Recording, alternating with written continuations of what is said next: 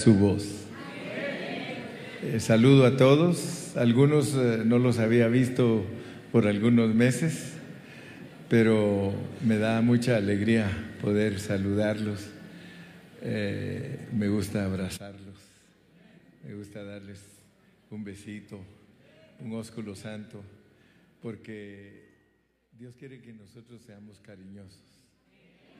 hay muchos cristianos que son cascarrabias, son, no son atentos, no son amables y, dice la Biblia que el siervo de Dios tiene que ser amable.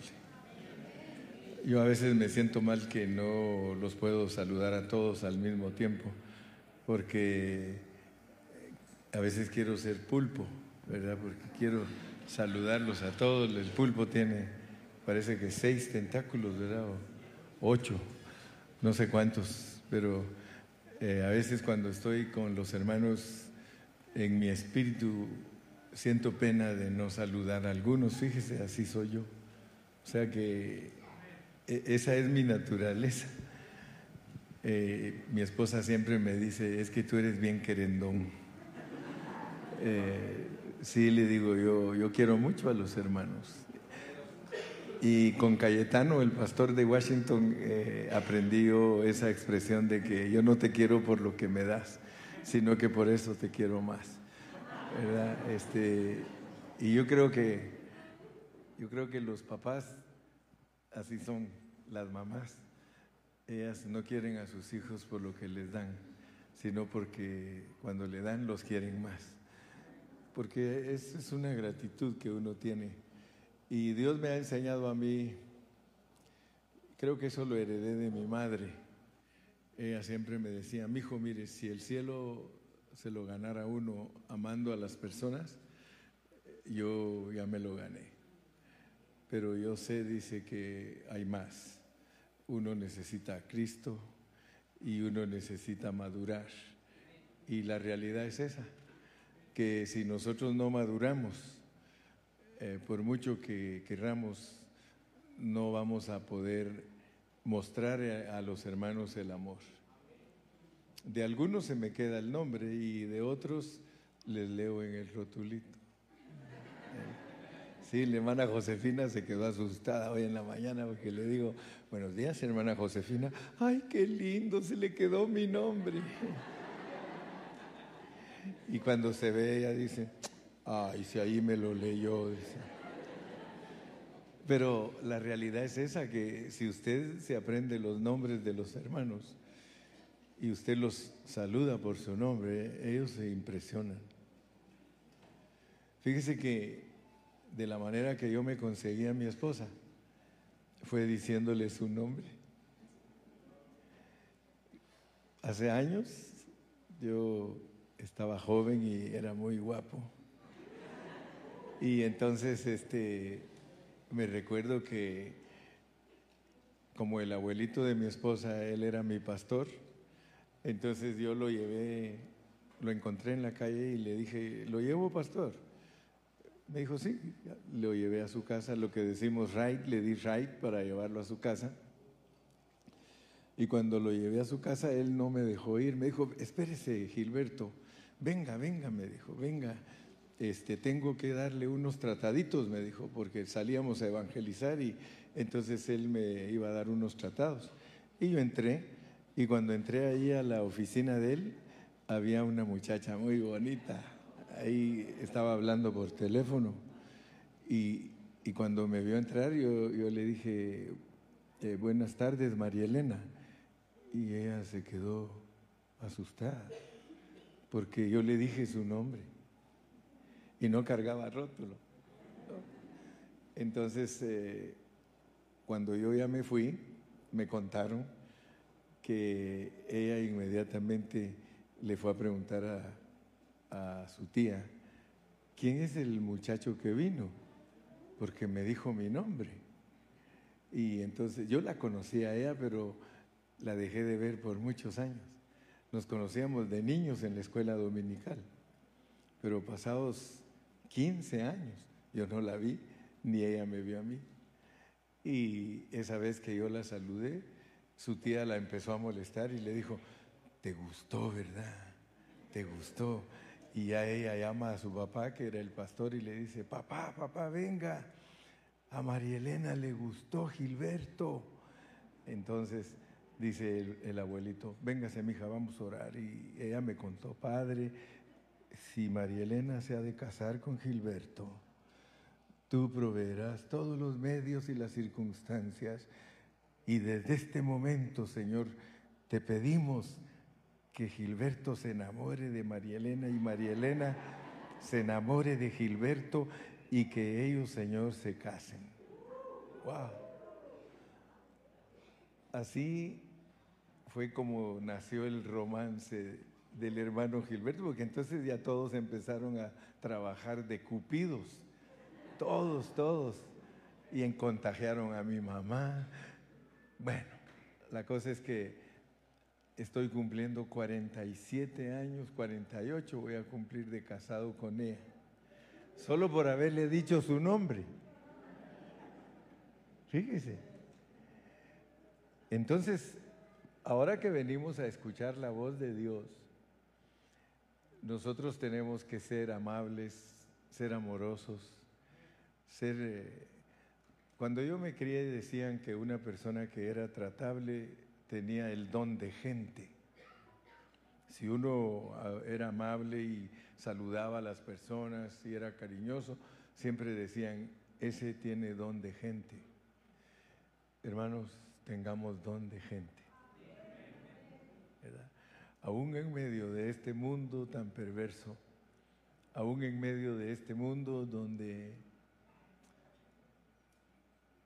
está la situación tan caótica y tan triste, tantos malvados, tantos terroristas, tantos eh, violentos, aún en medio de esta situación, tenemos que ser la luz del mundo, alumbrar. Entonces ahora vamos a estar juntos viernes, sábado y domingo. Tenemos tiempo para saludarnos tiempo para comer juntos, tenemos tiempo para estudiar la palabra. Estos seminarios tenemos años de celebrarlos. Yo me atrevo a decir que hay más de 80 folletos de esta clase. Mire, Suri nos preparó a los que no tengan la salvación tan grande, lo van a poder obtener. Tienen de estos folletos para que usted se lleve su folleto de la salvación tan grande. Y si ya tiene uno, pues compre otro. Gracias, mi hijo. Que Dios lo continúe bendiciendo. Si ya tiene uno, compre otro y comparta esta palabra. Este folleto de la salvación tan grande no lo conocen muchos cristianos, porque la mayoría de cristianos ha perdido el tiempo sin estudiar la palabra. Luego, en el seminario pasado, que no lo celebramos aquí, sino en Ecuador, estuvimos estudiando la preexistencia, pero sí la toqué con ustedes también, ¿verdad? Tocamos la preexistencia. Eh, y este es ahora el folleto número dos, mire, el folleto dos de las jornadas del pueblo de Israel que son una sombra para el Nuevo Testamento. Entonces, si usted no lo tiene, por yo creo que por ahí atrás los tienen, si usted quiere obtener su copia, porque la vamos a usar de bosquejo para que no nos vayamos por todos lados, la vamos a usar solo como una guía de bosquejo.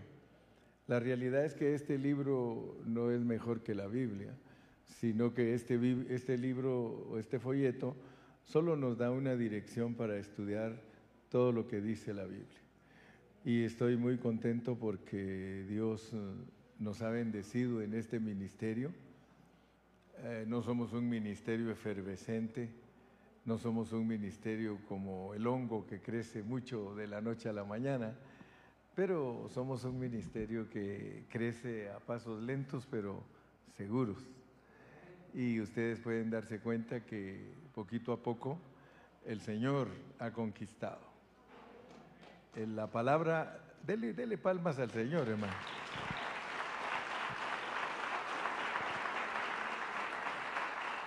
La palabra que nosotros compartimos, eh, si, si, un cristiano no, no nos pone atención, muy difícil que la entienda.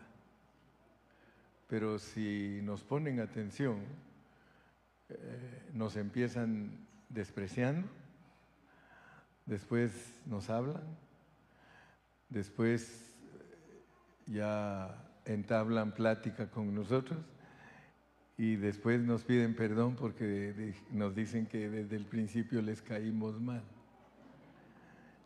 Así que aquí está el hermano Carrillo que al principio a muchos les caía mal. Ahorita ya un poco menos. Pero muchos no, no han entendido lo que nosotros predicamos, pero no porque no se entiende, sino porque no quieren. A veces ya están tan acostumbrados a oír mensajes que no se abren a la verdad. Oiga lo que dije porque pareciera como que estoy siendo presumido o como que estuviera creyendo que yo sé más que otros, pero no, humildemente lo decimos. Eh, Dios nos ha permitido enseñarles a muchos que creían que sabían la Biblia. Hoy en la mañana mi, hermana Rosalba estaba platicando por ahí cerca de nosotros y dice que uno de los que al principio no eh, entendía que ahora fue y les pidió perdón y les dijo, ¿saben qué? Yo no los entendía a ustedes cuando ustedes me empezaron a compartir, pero ahora pasado el tiempo, me doy cuenta que ustedes enseñan bien, Así que esas son las experiencias que hemos tenido con este ministerio, que al principio no somos muy gratos, al principio eh, no nos entienden. Pero como Cristo está operando a través de nosotros, esa es la ventaja de que nosotros no le enseñamos a los hermanos nuestro hombre natural, sino que procuramos que vean a Cristo en nosotros.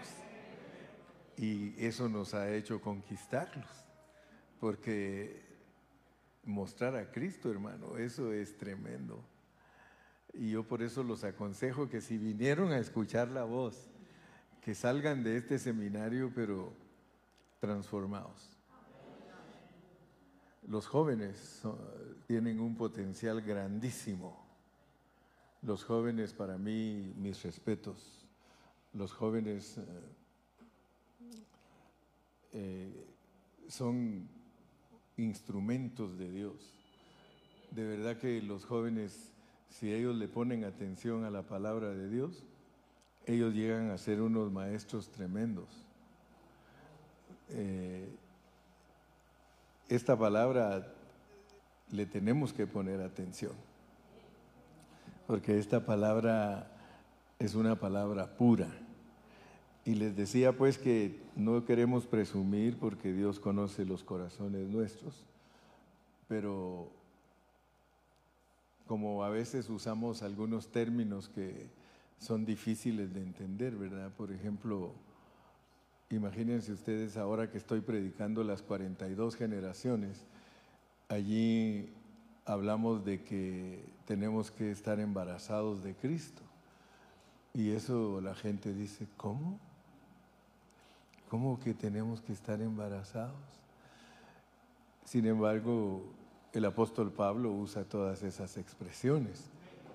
Él dice que él tiene dolores de parto y que yo sepa, el único que le pueden dar dolores de parto es el que está embarazado. Y entonces hemos tenido que usar lo que se llama la didache. La didache es la didáctica. Eh, la didáctica es enseñar la Biblia en secuencia, secuencia. En cualquier campo, en cualquier profesión, si uno no sabe leer, nunca puede enseñar. Para poder enseñar hay que saber leer. Por ejemplo, si usted lee un versículo, pero usted ignora lo que está antes de ese versículo y lo que está después, usted jamás podrá poner en, contexto el texto. Para mí, cualquier persona, por muy buena que sea para leer, si no sabe poner en contexto su texto, nunca va a poder transmitir la enseñanza correcta. La enseñanza correcta se transmite a través del contexto. Entonces, nosotros estudiamos la Biblia bajo contexto. Y ahora que estaba predicando las 42 generaciones, les decía a los hermanos que cuando Jesús estaba en una oportunidad hablando, un hombre se acercó y le dijo, tu madre, tus hermanos quieren hablar contigo. Y cuando él escuchó que le dijo esa persona que su mamá y sus hermanos querían hablar con él, dice que él señaló con su dedo a los discípulos y dijo, ellos, ¿quién es mi, mi madre y mis hermanos? Dice, ellos, dice, porque todo el que hace la voluntad de mi Padre, que está en el cielo, es mi madre y mis hermanos. Entonces, eso hace que uno enseñe la Biblia en una forma más elevada. Porque si entendemos entonces que la madre de Jesús, la madre de Cristo, son los apóstoles, son los discípulos, entonces eso nos introduce a un asunto más profundo, que, que, realmente es lo que Dios está buscando en nosotros, que nosotros entendamos la Biblia en una forma más profunda. Entonces, nosotros vamos a entender que al estudiar a todas las personas que usó Dios para que Cristo naciera físicamente, todas esas personas nos representan a nosotros en la vida espiritual. Nosotros, fíjese, en el Antiguo Testamento hay reyes que Dios usó para que Cristo naciera aquí en la tierra en el Nuevo Testamento hay reyes, pero resulta que en el Nuevo Testamento dice la Biblia que los reyes somos nosotros. Dele palmas.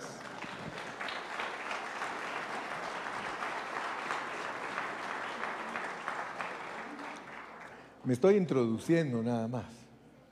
Estoy introduciéndome y voto hasta el tapón.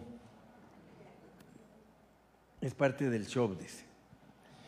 Entonces, eh, con esta introducción lo que quiero decirles es que nos vamos a tener que concentrar bien si queremos entender todo lo que Dios nos va a hablar, escuchando su voz, porque para eso venimos.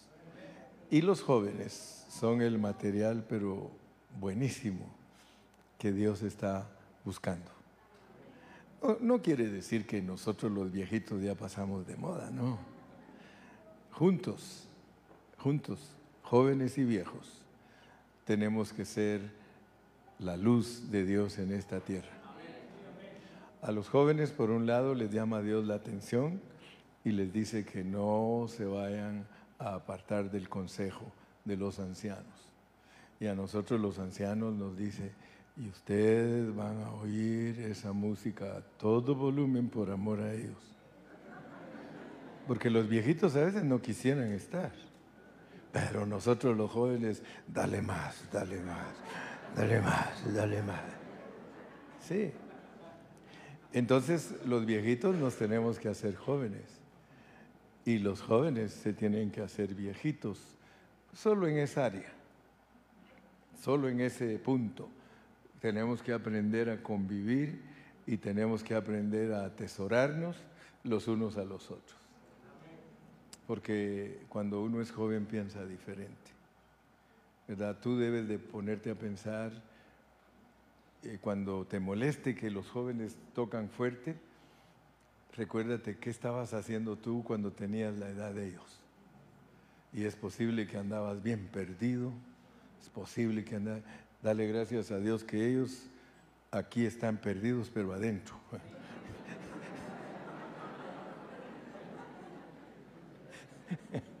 No, bueno, pues perdidos en sus aparatos y perdidos.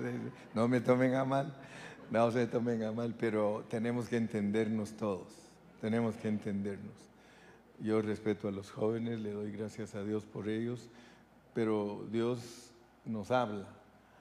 En medio de todo, Dios nos habla y los jóvenes tienen que también tener un oído para que Dios, así como nos habla a nosotros los grandes, también les hable a ustedes y que salgan de aquí bien bendecidos. Entonces vamos a requerir de una atención muy estricta.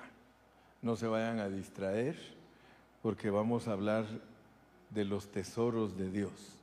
Vamos a hablar de todo lo que Él tiene escondido y que Él mismo dice que a tu corazón y a tus oídos pueden subir cosas que tú nunca has oído. O sea que hay cosas que nunca las has oído y Dios las tiene preparadas para que las escuches hoy. Amén.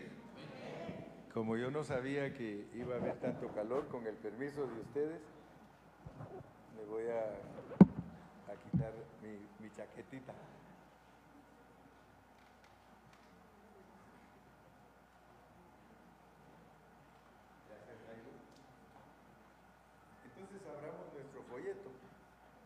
el de las del pueblo de Israel, y, ahí está la, introducción. Algunas partecitas las vamos a ir eh, leyendo, pero a medida que, que leamos podemos desarrollar. Lo ideal sería que interactuáramos. Así que ya saben que usted puede levantar su mano y si en caso Dios le aclaró más lo que yo estoy diciendo, usted me ayuda. Por eso dice Pablo que si alguno de los que está sentados recibe alguna luz de lo que se está hablando, háblelo. Entonces ya saben que no es prohibido, solo levante su manita y si quiere aportar algo que, que encaja con lo que yo estoy diciendo, yo le voy a agradecer. ¿Verdad? Entonces, en la introducción, ya oramos, ya cantamos y nos están viendo en Sudamérica, en Centroamérica, en Estados Unidos. Aparentemente nosotros estamos aquí en esta salita, pero estamos saliendo en vivo a muchas partes del mundo. Así que saludamos a nuestros hermanos. Saludamos a, todos nuestros hermanos. Amén. Eh, si en caso nos pudieran, sí nos pueden poner los versículos en la pantalla, ¿verdad? Así es, hermano, hermano técnico, sí puedes, ¿verdad?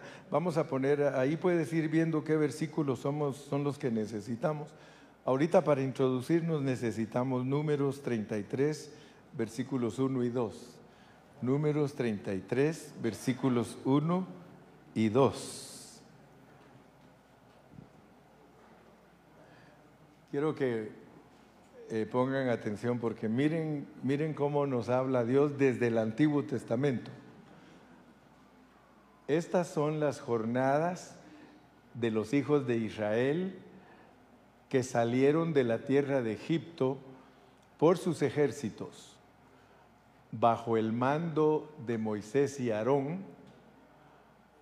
Moisés escribió sus salidas conforme a sus jornadas por mandamiento, por mandamiento de Jehová. Estas pues son sus jornadas y quiero que pongan atención. Con arreglo, con arreglo. Dígalo conmigo. Esas historias están arregladas Ustedes saben lo que es tener algo arreglado. Ordenado, arreglado, pero está arreglado, tiene un fin. O sea que Dios dijo, mira, escríbelas porque todo lo que les va a pasar a ustedes tiene un arreglo. Especialmente las salidas. Estas son las jornadas de los hijos de Israel que salieron de la tierra de Egipto por sus ejércitos bajo el mando de Moisés y Aarón. Moisés escribió sus salidas. Fíjese que no dice sus entradas, sus salidas. O sea que ellos llegaban a un lugar y Dios le decía a Moisés, escribe todo, todo, todo lo que les pasa a ellos, todo, absolutamente todo, especialmente sus salidas. O sea que las jornadas nos vamos a dar cuenta que son 42. Apenas en nuestro folleto tenemos seis y que ya hemos hablado de ellas. Pero ustedes se van a dar cuenta que cada vez que las estudiamos, escuchamos la voz de Dios. Sus salidas. Ahora, fíjense pues, porque esto es importante. El Dios glorioso que lo ha salvado a usted, el Dios maravilloso que lo creó a usted, cuando Él escogió a este pueblo, porque Él escogió al pueblo de Israel, cuando Él escogió a ese pueblo, Él lo puso a hacer cosas. O sea que era Dios el que los dirigía a todo lo que hicieran todo, o todo lo que hacían. De hecho, ustedes saben que les puso una nube en el día y una columna de fuego en la noche. Y esa nube y esa columna se movía. Y cuando esa columna paraba, el pueblo tenía que acampar. Pero cuando esa columna caminaba, el pueblo tenía que recoger todo, desarmar el tabernáculo, todo, porque había que seguir caminando. Todo eso en el Nuevo Testamento se llama la guianza del Espíritu Santo. Por eso ustedes pueden ver que todo el Nuevo Testamento está incluido en el Antiguo. Entonces cuando Dios le dijo a Moisés, Moisés escribe todo porque yo lo tengo arreglado. La historia del pueblo de Israel es un arreglo y ahorita, espérenme que ahorita vamos a ver por qué lo hizo Dios de esa manera. ¿Por qué Dios arregló la historia de su pueblo? Y usted va a descubrir cuando Dios estaba arreglando la historia de ese pueblo, Allí estaba Él físicamente, allí estaba el pueblo físico, allí estaba Dios produciendo toda su historia y estaba pensando en alguien más. Estaba pensando en ti y en mí. O sea que Dios, trabajando con Israel, Él decía, yo los quiero mucho, yo los amo a ustedes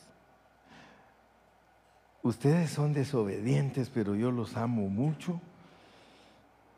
Pero voy a usar toda la historia de ustedes porque quiero decirles, yo tengo dos esposas. Yo tengo dos esposas. Ustedes son mi esposa del Antiguo Testamento. Y debido a que ustedes son muy mal portados, yo me voy a divorciar de ustedes. Bueno, nosotros ahora ya lo entendemos, ¿verdad? Ahora nosotros ya lo entendemos. Ellos no lo entendían. Tal vez Moisés sí.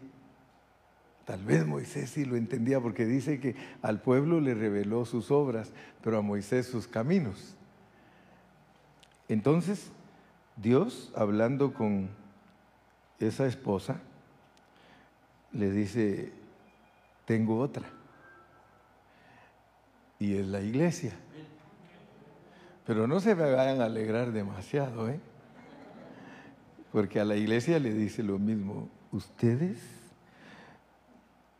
saben que yo me divorcié de la primera esposa y me voy a casar con ustedes, pero de muchos de ustedes me voy a divorciar. ¿Sí o no? Porque cuando Él regrese, solo los vencedores se van a casar con Él. Imagínense. Entonces, Dios, cuando Israel empezó a hacer esa travesía, vamos a leer entonces en Primera de Corintios 10, 6 y 11. 10, 6 y 11. Y ahí ya nos va, acuérdese que ahora ya vamos a entrar al Nuevo Testamento y usted tiene que poner mucha atención porque si no, no va a poder unir las piezas. Mas estas cosas sucedieron. Si lee el contexto, se está refiriendo al viaje del pueblo de Israel en el desierto. Dice que todo ese viaje de Israel en el desierto, todo eso sucedió como ejemplos para quién. Entonces yo creo que usted sí me está entendiendo que lo que estaba él haciendo con el pueblo de Israel era para usted y para mí. O sea que, por lo tanto, no vamos a estar solo hablando de una historia, sino que vamos a estar hablando de lo que contiene esa historia. Mas estas cosas sucedieron como ejemplo para nosotros, para que no codiciemos cosas malas. Fíjese, ¿quién se puede imaginar que el viaje del pueblo de Israel en el desierto es para que nosotros no codiciemos cosas malas como ellos codiciaron? Y estas cosas les acontecieron, vuelve a decir, como ejemplo, y están escritas para amonestarnos a nosotros, a quienes han alcanzado los fines de los siglos versículo 11.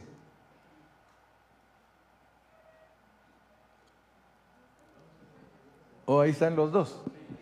Qué bueno que ustedes son buenos ayudantes.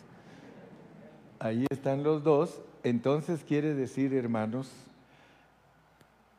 como dijo un fulano, ojo, ojo, ojo. Usted mira al pueblo de Israel ellos salen de Egipto, Dios usa a Moisés para dirigirlos, los mete a experiencias de 42 jornadas, pero ya leímos que cada jornada está arreglada su salida, su salida. O sea que Dios los mandó a un lugar y el Señor dice, ojo a la salida porque la salida es la enseñanza que ustedes tienen que obtener. Entonces, cada vez que lleguemos a una jornada, es bien importante ver la salida. Pero instruyámonos un poquito más. Dice, alcanzar los fines de los siglos significa que somos personas que estamos viviendo en los últimos tiempos, antes de la venida del Señor. La salvación de los creyentes en una manera completa está ilustrada por medio del viaje de Israel desde su salida de la esclavitud de Egipto hasta su arribo a la tierra prometida, la tierra de Canaán. Nuestros tiempos son cruciales porque en el pasado, escuchen esto, Dios no había guiado a su pueblo a estudiar su palabra de esta manera. O sea que los cristianos no estudiaban la Biblia de esta manera, porque no sabían que había esa manera. Todos leían libros, leían escritos de teólogos, leían historias, pero no sabían cómo se estudiaba la Biblia de la manera que ustedes que están aquí en estos tiempos modernos nosotros sabemos cómo se estudia. Hemos llegado al punto que hasta si no entendemos algo, le dice el uno al otro, googlealo. Googlealo, dice. Y ahí está. Ya vieron que ahora no solo tenemos enciclopedia, tenemos Wikipedia. hermanos, ahora estamos saturados de conocimiento. El que no quiera aprender es porque es flojo o cuando nacieron los flojos nació él, ¿verdad? Pero todo aquel que es diligente y quiere aprender eh, es instruido. Yo, a mí me gusta leer y siempre ando con los ojos abiertos qué está pasando en el mundo y todo. Y siempre averiguo de que, que ahorita está de moda el presidente de El Salvador. Todo el mundo quisiera un Bukele. Queremos Bukele en México, queremos Bukele en Estados Unidos, queremos Bukele en Sudamérica. Pues dije yo, bueno, de verdad este hombre es tan particular y me puse a estudiarlo, pues. ¿Qué significa Nayib? ¿Qué significa Bukele?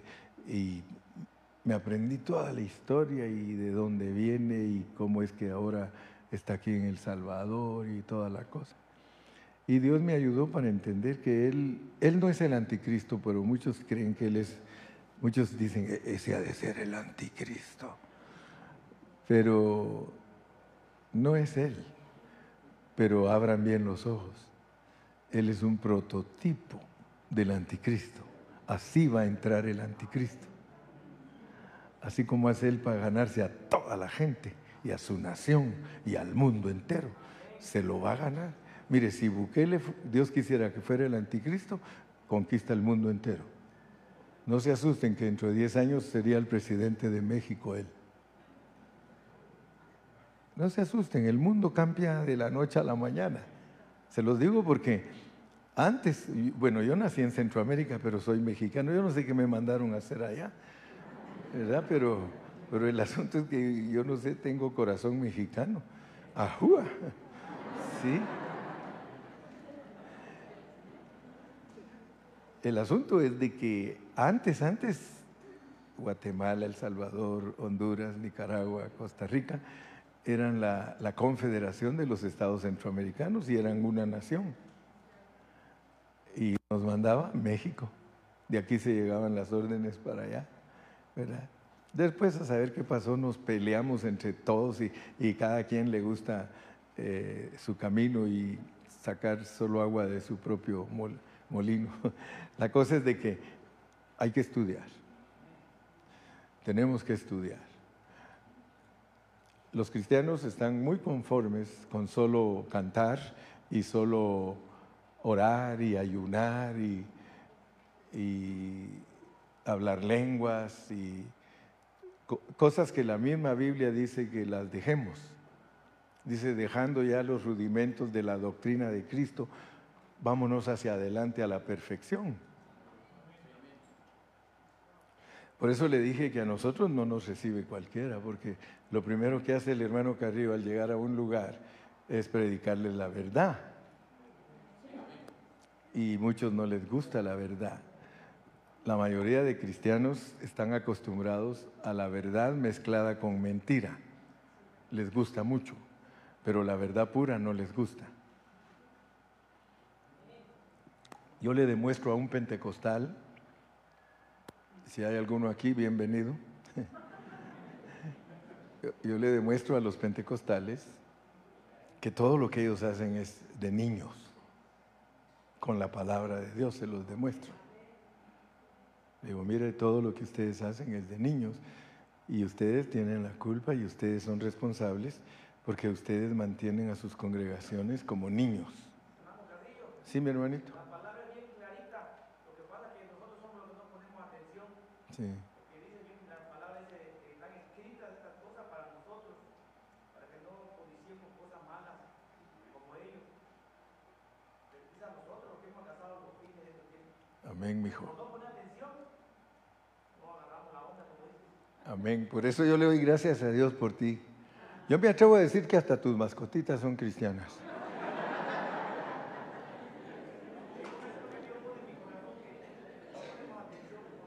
Sí, hijo.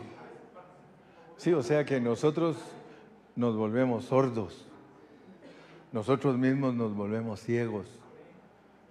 Nosotros mismos tenemos la culpa de que nuestras congregaciones no avancen. Por eso les decía que el apóstol Pablo en Corintios, ahí le dice a, uno, cuando yo era niño, hablaba como niño. Y fíjese pues, eso lo habla en el contexto de hablar lenguas. Dígale usted a un pentecostal, mira, Pablo en el contexto, pero le va a decir el pentecostal, ¿y qué es contexto?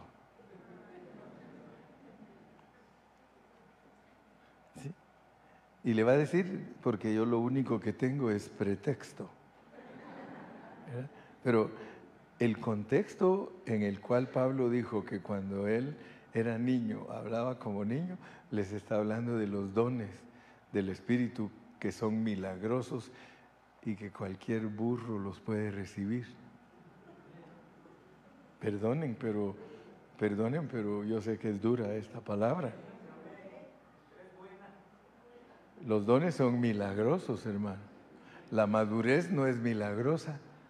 No me va a decir usted que usted puede llegar a la puerta de la universidad y ponerse a orar, Señor, produce en mí el doctorado en filosofía, Señor. Produce en mí el doctorado de filosofía. Y se va todos los días a la universidad, a la puerta, a orar que Dios lo haga filósofo. ¿Usted cree que va a pasar eso? Un día va a pasar por ahí el filósofo que es maestro y le va a decir, burro, entra, inscríbete y en cuatro años te quitamos lo burro. ¿Usted cree que Dios no nos dice así? Burro, métete. En menos de tres años te quito lo burro.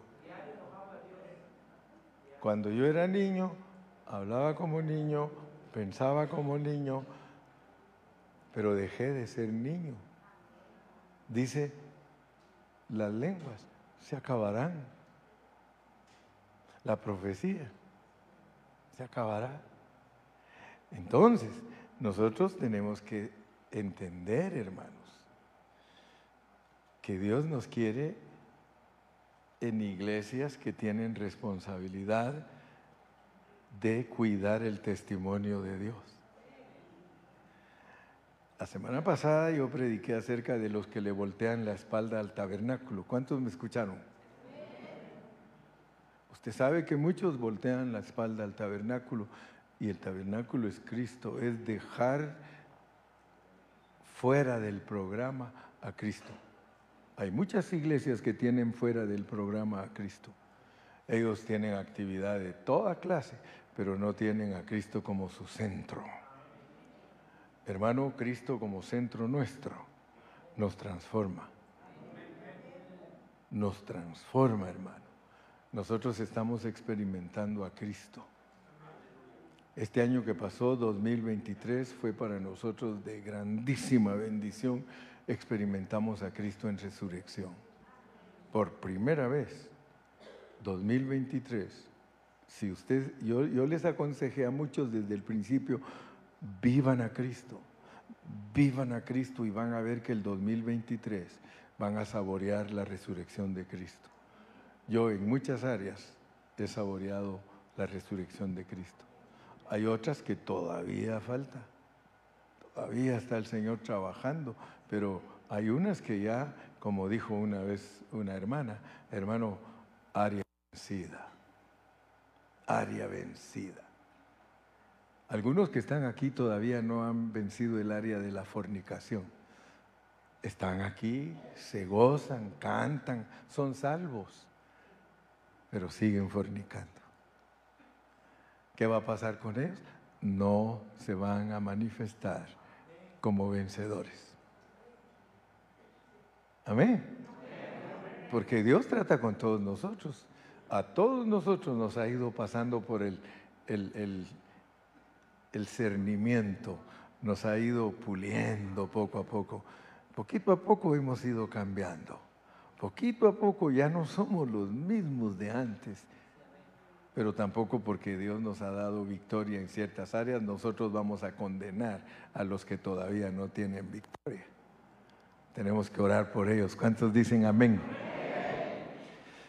Entonces, hoy día nosotros tenemos un privilegio bien grande y es escudriñar las escrituras. Pongamos Proverbios 5.2.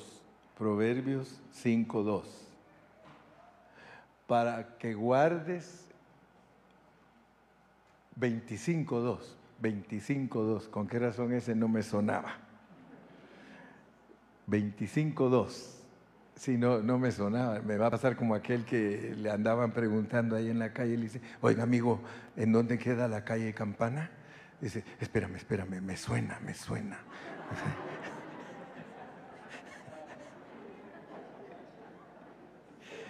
Así estaba yo ahorita, me suena, pero, pero no es eso. 25.2, Proverbios 25.2. Ya saben que el hermano Carrillo de repente mete un comercial. ¿eh?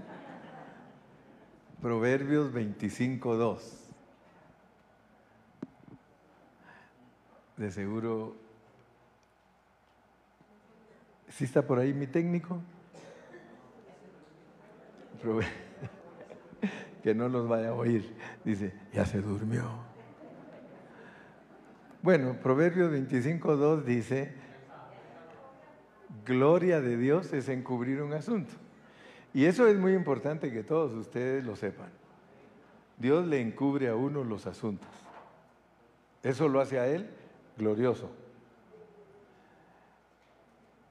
Gloria de Dios es encubrir un asunto. ¿Cómo es glorioso Dios? no te lo revela fácil. Él es bien glorioso porque te lo esconde. Pero tú eres rey. Si es que, crees que eres rey, ¿qué vas a hacer? Cuando tú escudriñas, Dios te ve como rey. Dice, ese es mi rey, ese es mi rey. Entonces la característica de Dios es esconder los asuntos. Entre menos sepan ¿qué hiciste tú? Más glorioso eres. Dios no se da, fíjese que es tan glorioso que creen que ni existe. es tan glorioso Dios que algunos dicen Dios no existe. O sea que la gloria de Él es esconderse. Nosotros no. Yo me recuerdo que una vez pregunté yo y digo, eh, hermanas, ¿quién de ustedes hizo esta comida tan rica? Ninguna de ellas que estaba ahí presente era, pero me contó la hermanita como yo oí que usted dijo quién fue y como yo lo hice, dice, yo estaba solita en la cocina y yo decía,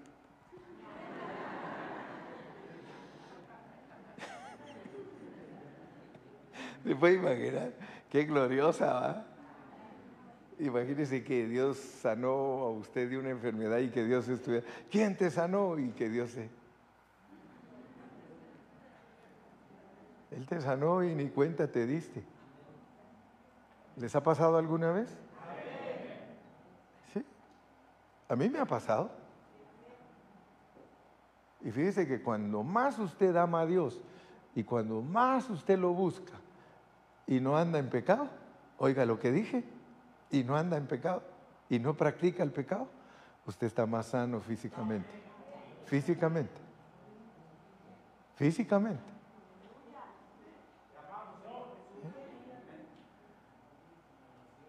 Si usted ama a Dios con todo su corazón, usted lo busca y usted no practica el pecado, es más fácil que Dios lo sane. Porque hay muchos que quieren que Dios los sane pero siguen en la misma clase de vida. Yo por 10 años me dijo el doctor, tú eres prediabético y cuídate porque te vas a volver diabético. Todos los prediabéticos se vuelven diabéticos. ¿Qué profecía va?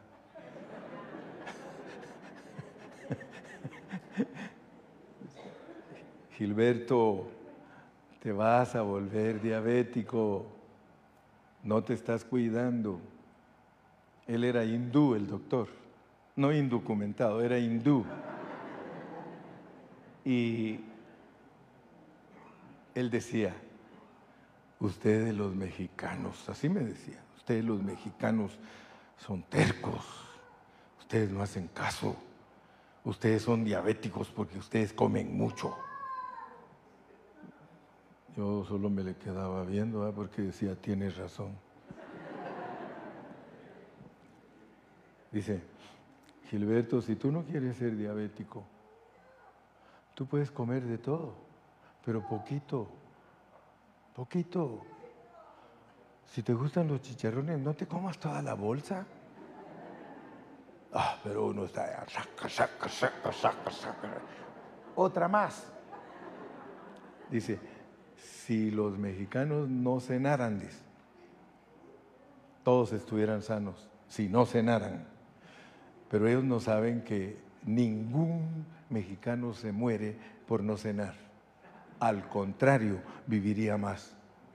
Pero les encanta y la cena es la que más le entran, porque comen y acostarse. Nada de ejercicio, nada. Entonces yo por 10 años, hermano, hasta me dieron la maquinita para que me estuvieran midiendo el azúcar. Ahí estaba yo siempre, 150, 160, 200, 235. Y Gilberto, ¿quieres tortilla? Deme tres. Y mi esposita que todo el tiempo, Gilberto, cuídate hombre, si nosotros te queremos, nosotros no queremos que te mueras, nosotros te amamos. Y ahí siempre me ha cuidado, ha cuidado. Pero yo no sé qué hice en el 2023, yo no sé qué hice. Algo de Dios toqué, algo de Dios toqué, hermanos. Yo estoy normal. Se lo digo a todos los diabéticos. Yo estoy normal. Algo de Dios toqué. ¿Y saben cuándo fue cuando me bendijo Dios más? Cuando estudié a uno de los reyes que se enfermó de los pies, ¿se acuerdan? A ver quién, se le quedó. ¿Quién era el rey que se enfermó de los pies? Que murió de la enfermedad de los pies, que tenía que ser diabetes porque lo primero que le quitan a los diabéticos es los dedos, y después los pies y después las piernas. Pero ese rey dice que depositó su confianza más en quién? En los doctores. Y yo muchas veces he hablado con Dios y yo le he dicho, Señor, tú sabes que yo no tengo mi confianza en los doctores. Yo tengo mi confianza en ti. Y si tú quieres que yo tome medicina, me la voy a tomar. Porque hay otros que dicen, no, yo no tomo medicina. A mí el Señor me tiene que sanar. Yo me tomaba mi medicina, hermano, al pie de la letra. Y todo el tiempo con azúcar alta. Pero cuando entendí que no tenía que tener mi confianza en las medicinas ni en los doctores, el Señor me sanó. Así que deja ya de estarte quejando, porque algunos hasta se quejan. Ay, fui al hospital, fui a la clínica y allí me tuvieron las tres horas y todavía me dijeron que no llegó el doctor. Tu confianza no debe de estar en los médicos, tu confianza debe estar en Dios. Pero también Dios te dice, ya no te comas tres tacos, comete dos.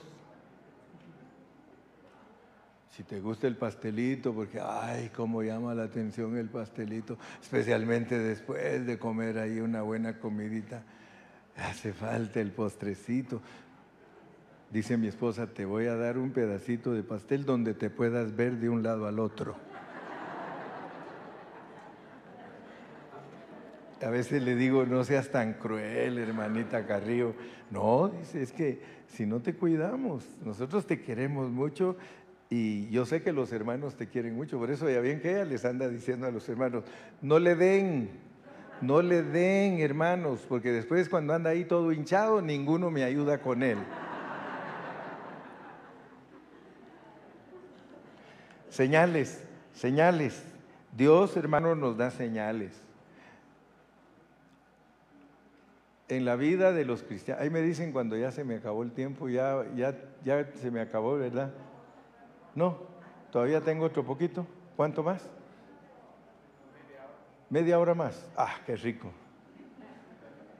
En la vida de los cristianos y de la iglesia, en la vida, aquí voy por el tercer párrafo, ahí tiene usted su bosquejo. Y no se preocupe si no nos lo terminamos en este seminario, la cosa es que avancemos. En la vida de los cristianos y de la iglesia Dios se mueve en una forma lenta. Dios nunca es un Dios que actúa así rápido. Actúa en una forma lenta, muy despacio, muy despacio, pero su mover es progresivo. Si nuestra salvación está representada por un viaje a través del desierto, eso significa entonces que nuestra salvación es gradual. Lo mismo que decir que es progresiva. Todos nosotros los creyentes tenemos una salvación de parte de Dios por nuestra fe, la cual actúa en nosotros individualmente y corporativamente. Por favor, pongan atención a esto, a esto. Aquí estamos ahorita en esta mañana salvándonos. Quizá ni siquiera te has dado cuenta, pero aquí estás salvándote. Si no estuvieras aquí, estuvieras en el tianguis, perdiéndote. Pero estás aquí salvándote. Esta es la mejor inversión. Y lo lindo es que ninguno se puede ir a ningún lado porque están lejos de su casa. Presos. Esta es la mejor manera de estudiar la Biblia. Presos, presos. No se pueden ir a ningún lado. Aunque quieran, no se pueden ir. ¿Qué va a decirme uno de Ocotlán? Ya me voy, hermano Carrillo, porque ya me cansé. Si aquí está el bus y tienes que esperar que todos nosotros... No, me voy a ir en un taxi. ¿Cuánto le cobra el taxi? Entonces, entendamos que Dios trabaja despacito. Dios trabaja despacito. ¿Cuántos se recuerdan del chavo? El chavo del 8, ese se volvió famoso. Ese era el que decía, no me tienes paciencia, ¿verdad? Fíjese que Dios a todos nosotros nos tiene paciencia. Con todos nosotros Él ha sido bien paciente. Si le preguntaran a Dios, Señor, mira a Gaby, Señor, Gaby no ha cambiado, ¿qué le, qué le diría el Señor? ¿Qué crees que le diría el Señor a los que digan que tú no has cambiado? Le va a decir, ni siquiera te has dado cuenta. Yo que controlo a Gaby, yo sé que ha crecido. Ella estaba orando por muchos años. Ella no podía venir a nuestras reuniones. 18 años oró. Ella oía de pan de vida. Ella oía que su mamá estudiaba. Se escapaba de vez en cuando. Y ahora su esposo le dio permiso para que venga. Y es más, él también quiere venir. ¿Eh? Fíjese que Dios preparó que no hubiera lugar para él para que ella esté tranquila.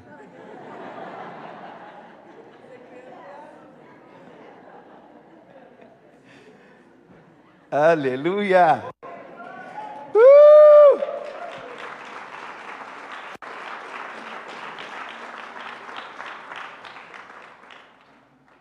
Dios camina tan despacito que, fíjese que si nosotros tuviéramos que encomendar nuestros negocios y nuestras tareas a personas, nosotros diríamos, yo quiero usar a mis mensajeros en jet, porque quiero que vayan a todas partes del mundo a llevar el Evangelio en jet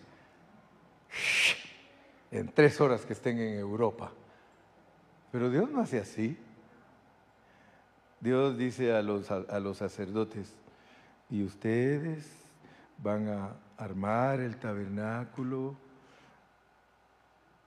y cuando lo armen van a ministrar ahí en el tabernáculo y después que ya se les llegue el tiempo de estar ahí en ese lugar, recogen todo, lo arman bien y se lo llevan en sus hombros.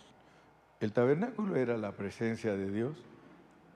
Imagínense que Dios está contento en caminar en burro. Porque no lo tome a mal, pero nosotros somos a veces bien burritos, hermano.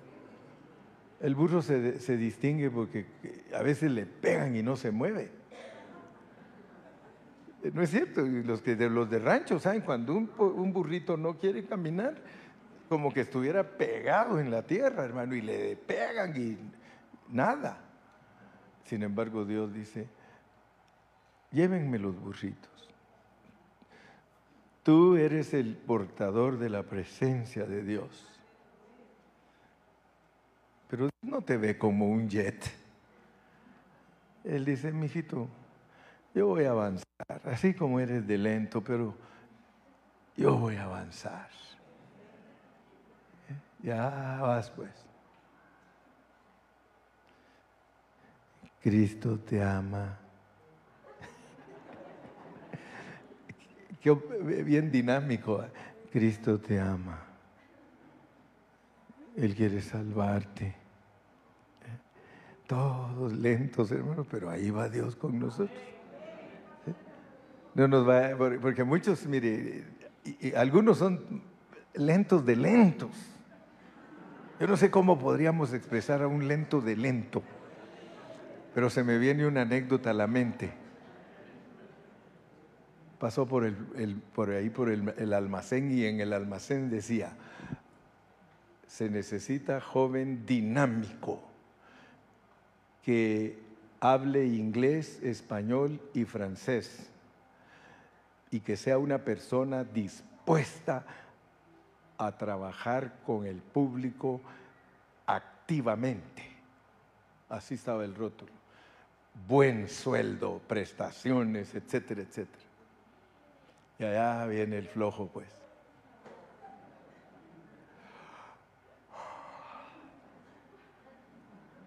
Voy a ver, voy a ver. Ya se acerca ahí donde está el jefe y le dice, oiga amigo, disculpe la molestia. ¿Usted es el que está necesitando ese joven dinámico y activo? Sí, le dice. Oh, bueno, dice, es que, bueno, le dice, ¿te interesa? No, es que le ando buscando trabajo a mi amigo. ¿Y dónde está tu amigo? Se quedó durmiendo.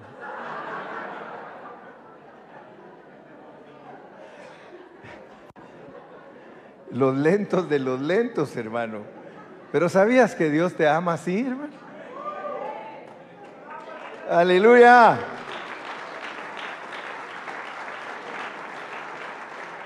Entonces, para llegar al último parrafito, así que el apóstol Pablo declara algo muy importante refiriéndose al Antiguo Testamento cuando el pueblo hebreo peregrinaba por el desierto, a su salida de Egipto cruzaron el Mar Rojo y luego experimentaron una serie de pruebas todos los fines de los siglos. Amén. Y todavía un tercer testigo. Acompáñeme a un tercer testigo de esto. En la epístola a los hebreos. En el capítulo 3, allí en los versículos 5 y 6 se nos dice lo siguiente. Y Moisés a la verdad fue fiel en toda la casa de Dios como siervo. Fíjense por favor en esta frase siguiente, la frase final del versículo 5 de, de Hebreos 3. Moisés a la verdad fue fiel en toda la casa de Dios como siervo para testimonio de lo que se iba a decir. O sea, la fidelidad de Moisés no tenía que ver solamente con su propia época. Dios estaba soberanamente y providencialmente siguiendo cuidadosamente los pasos de su pueblo Israel juntamente con Moisés, porque Dios estaba preparando en aquella época un testimonio para esta época. Dios estaba trabajando el Antiguo Testamento en función del Nuevo Testamento, por eso dice, Moisés fue fiel en toda la casa de Dios como siervo para testimonio de lo que se iba a decir. Lo que se iba a decir se tenía que decir y se dijo, dice. Ahora durante el tiempo del Nuevo Testamento, se tenía que decir ahora en el tiempo del Nuevo Testamento, pero utilizado como tipología, como alegoría, como ejemplo, como figura, lo que aconteció con Moisés y con el pueblo de Israel en el Antiguo Testamento. Y el versículo 6 dice, pero Cristo como hijo sobre su casa, la cual casa somos nosotros, si retenemos firme hasta el fin la confianza y gloriarnos en la esperanza.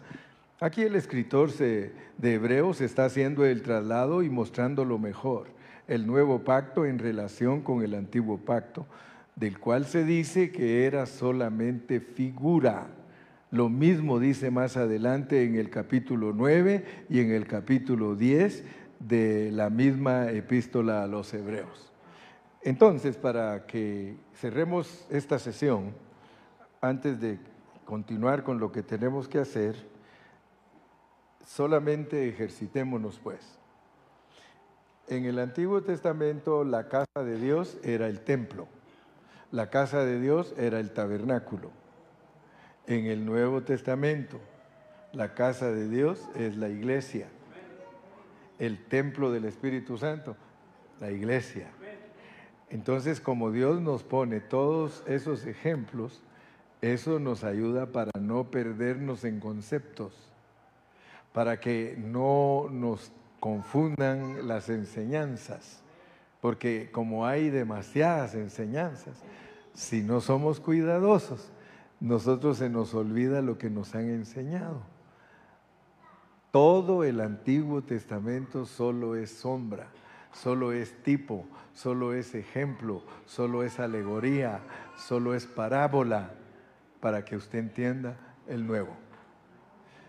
Reyes en el Antiguo Testamento, fulano, sutano, mengano, con nombres hasta difíciles de pronunciar para nosotros, reyes en el Nuevo Testamento, Gilberto, Ana, Alejandra, Artes, que ya te dejé Artes, ¿verdad?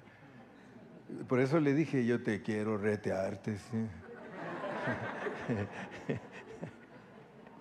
Pero tu verdadero nombre, Uriel, Uriel, Uriel, Uriel, porque ya me lo han dicho 20 veces y artes, Uriel, Es importantísimo que todos nosotros sepamos que el Antiguo Testamento solo es sombra solo es sombra, para que entendamos con toda claridad el Nuevo Testamento. En, el Antiguo Testamento muchos personajes, muchos. Solo imagínense, nombres de hombres hay en la Biblia 1600 y nombres de mujeres 650. Y todas son enseñanza para nosotros. Tú lees Abigail, tienes que entender el mensaje de Abigail para saber qué es lo que Dios te quiere enseñar a ti en tu vida de cristiano del Nuevo Testamento. Lees a David, lees a Moisés, lees a Adán, lees a Josué, todos ellos son sombras. Por ejemplo, usas a Abraham y Abraham sirve para que expliques que tú eres una persona de fe. Lees a Isaac para que tú expliques en el Nuevo Testamento que tú eres un heredero. Lees a Jacob que tú eres una persona que Dios tiene que transformar porque Jacob empieza como Jacob y termina como Israel. Transformación, transformation, transformation, transformación. ¿Así? Lees a José. José es un tataranieto de Abraham. Pero cuando ya unes a todos los personajes, tú dices, yo soy Abraham porque soy de fe, yo soy Isaac porque yo soy heredero de todas las promesas de Dios, yo soy eh, Jacob porque Dios me está transformando. Y yo soy José porque seré rey. Porque soy rey. Amén.